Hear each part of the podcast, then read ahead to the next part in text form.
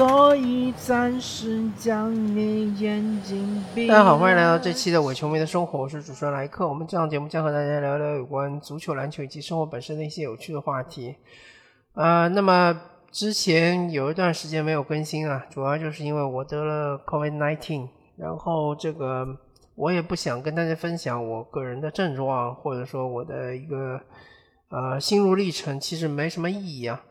但是就是在这段时间内呢，我自己又做了一些思考，然后呃想了一想，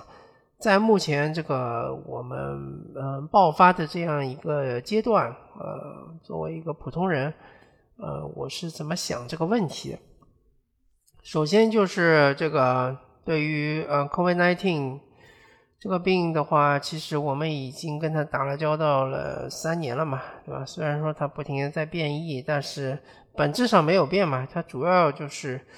通过人与人之间的传播。呃，之所以说之呃以前有一些呃官方或者非官方的说法，说是通过雾也能传播的，其实都是呃没什么道理的，而且是没有任何的科学根据的。说什么之前什么海鲜传播啊，还有什么什么快递传播啊，这都是扯淡啊！呃，主要还是通过人体来传播，而且它也不会感染任何的其他的动物，因为这种病毒就是只适用于只适应于人体内部。然后只要就是说有人或者说人比较密集的场所，尤其是室内的话，它的传播力就非常强。因为它就是迭代了很多很多代啊，就像是，呃，我们熟悉的这个手机上的软件啊，或者说游戏啊，它就是不断的迭代，迭代了之后呢，它的就功能越来越强，或者说呃可玩性越来越强。那么这个病毒也是一样，它不停的迭代了之后呢，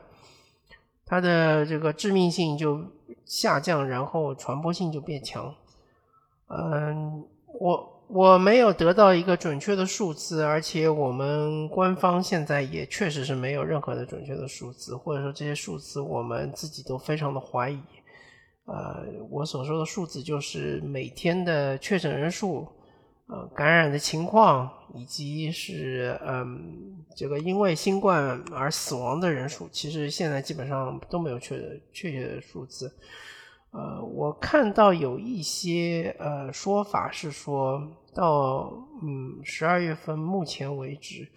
我们的感染人数已经是超过了嗯两点五亿人，而且这这也只不过是一个推论，呃一个大概的数字，但这个其实就很惊人了，因为我们的人口就十四亿嘛，然后将近五分之一的人都已经感染了。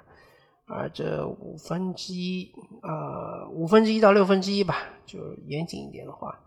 那基本上就是六个人里面应该有一个人已经感染了。嗯，尤其是像这种我生活的呃魔都这样的大城市的话，确实，嗯，感染率是很高很高的，因为这边的人多嘛，呃，然后。那这个其实我我是思考了一下，我觉得像我们这一些前期感染的人或者感染的人口，属于是嗯群体免疫里面的那一种防火起到防火墙的作用。就是怎么说呢？就是说群体免疫它的意思就是说，当有足够多的人已经感染了这个病毒之后呢？他们在一个一定时间内是无法再次感染的，这个就是所谓的，嗯，当你感染过了，你就会获得一定的抗体，就是在体内呃获得了抗体，或者说你的免疫系统已经识别了这个病毒。那么，呃，我看到有一些研究认为是在将近六个月的时间内，你就不会再次感染了。那么这一批人已经无法再次感染了之后呢？它就会切断病毒的这个传播源，呃，传播的这样一条线路，因为病毒的传播需要靠人嘛，靠就是感染人。当它感染到你作为一个你已经感染过，你无法再感染病毒的时候，它这个呃传播源就切断了。当就是嗯有人他在这个群体免疫之前，他并没有被感染到。然后当呃我们的社会面已经达到群体免疫之后呢，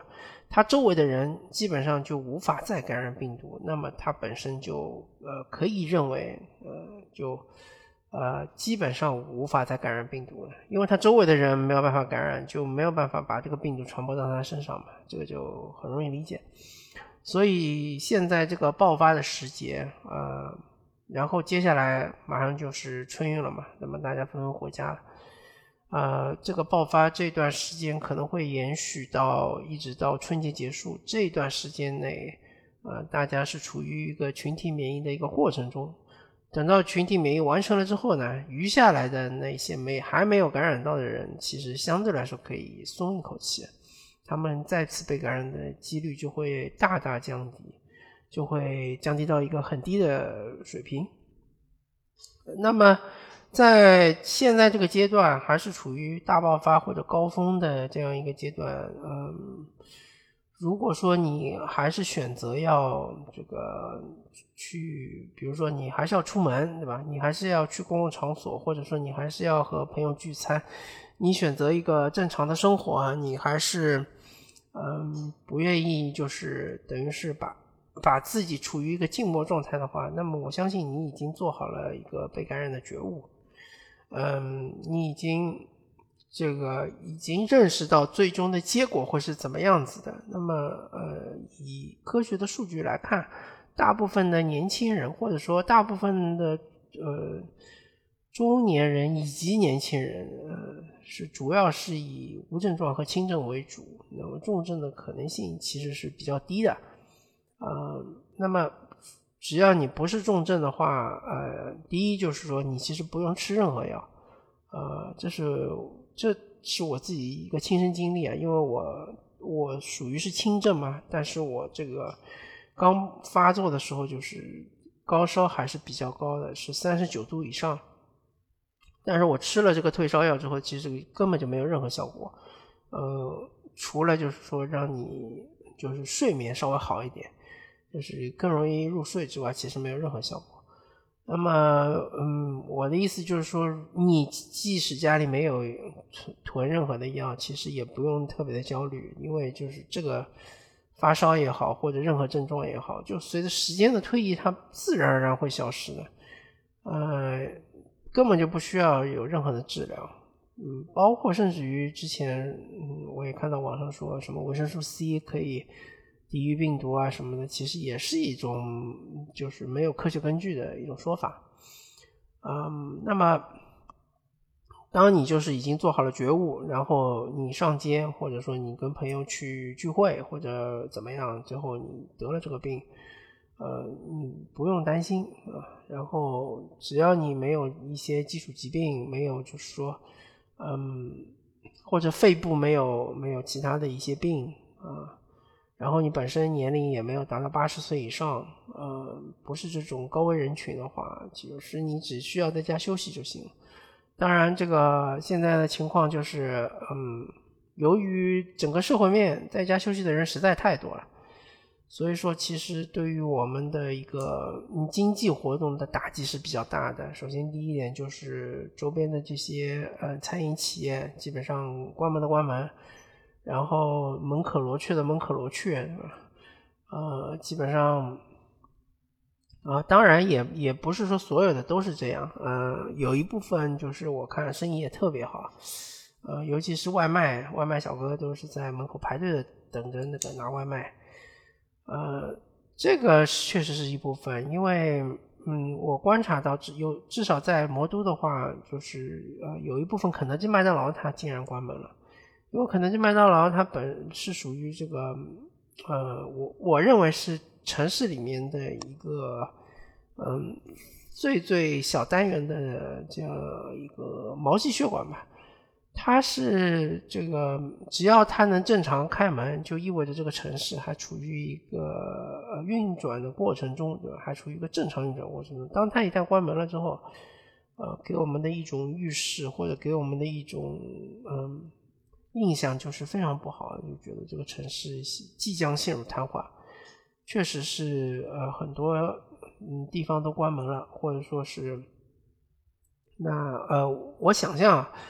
呃，像肯德基、麦当劳或者这种，嗯，就是连锁餐饮店，它之所以关门，是由于它的大部分的员工，呃，要么就是生病了，要么就是呃，主要应该是生病了吧？生病了之后就是人手不足，所以说没办法开门。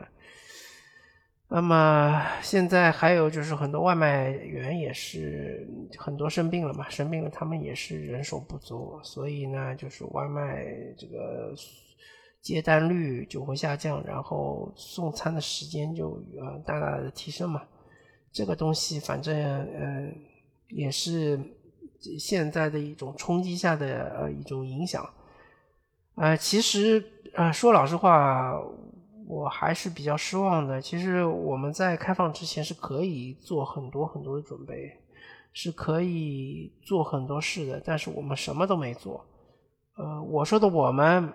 其实不包括你，不包括我，不包括每一个普通人，而是那些呃官僚机构或者说是呃我们的政府机构，他们应该是做好一切的准备，而什么都没做。嗯。三年了，这三年中，其实唯一这个蓬勃向上的产业就是核酸产业嘛，呃，当然还有保供企业嘛，对吧？嗯，这些企业也好，产业也好，都是嗯，我们都我我相信啊，我相信大部分人是比较深恶痛绝的，对于他们的呃赚的每一分钱，我觉得都是非常肮脏的钱。那这个嗯，现在这个情况。呃，核酸产业也好，核酸企业也好，已经是再也没有任何的价值了，再也不会扶持任何的搞核酸的这些企呃公司嘛，他们的股票将是在呃嗯 A 股市场上一文不值，嗯，然后包括像什么莲花清瘟啊之类的这种药物啊。呃，收智商税的药物，我觉得，嗯，也是最终会退潮的吧，最终会大家会认清他们的真面目。啊，反正现在就是大家都不好过，企业也不好过，然后尤其是小微企业嘛，尤其是餐饮的也不好过。嗯，我我们也能看到一些呃光明，我们也能看到一些希望，但这些希望。嗯，也是有一些虚无缥缈，就是确实，嗯，不是那么令大家坚定。呃，就假如说，假设说，我们比如说能在二月份达到一个群体免疫，对吧？就是大家对于 COVID-19 不再恐惧，不再恐慌，那就即使是这样的话，我们真的也还有钱去消费嘛？对吧？我们真的能迎来呃，比如说旅游行业的爆发吗？旅游行业的回暖吗？我是非常怀疑的。呃，确实是这几年都是把大家这个嗯收入也好，把大家的这种嗯意志也好，把大家对美好生活的这种想念或者说美好生活的这种憧憬都磨灭的差不多了。嗯。当然，我相信还是有嗯很多，尤其是年轻人嘛，嗯，他们还是希望就是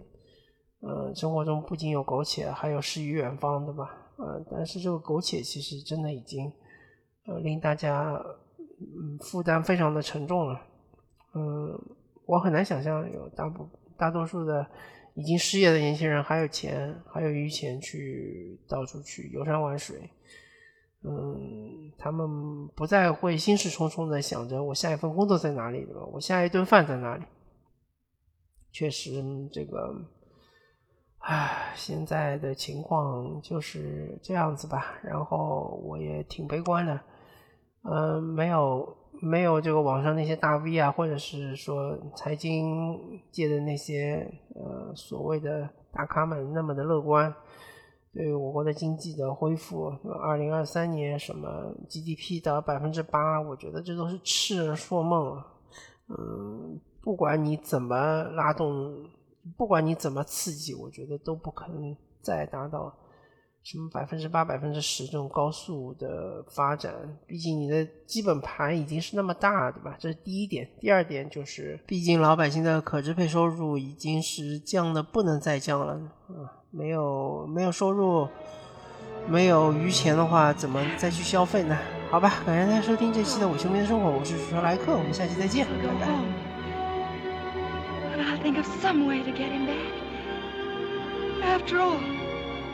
Tomorrow is another day.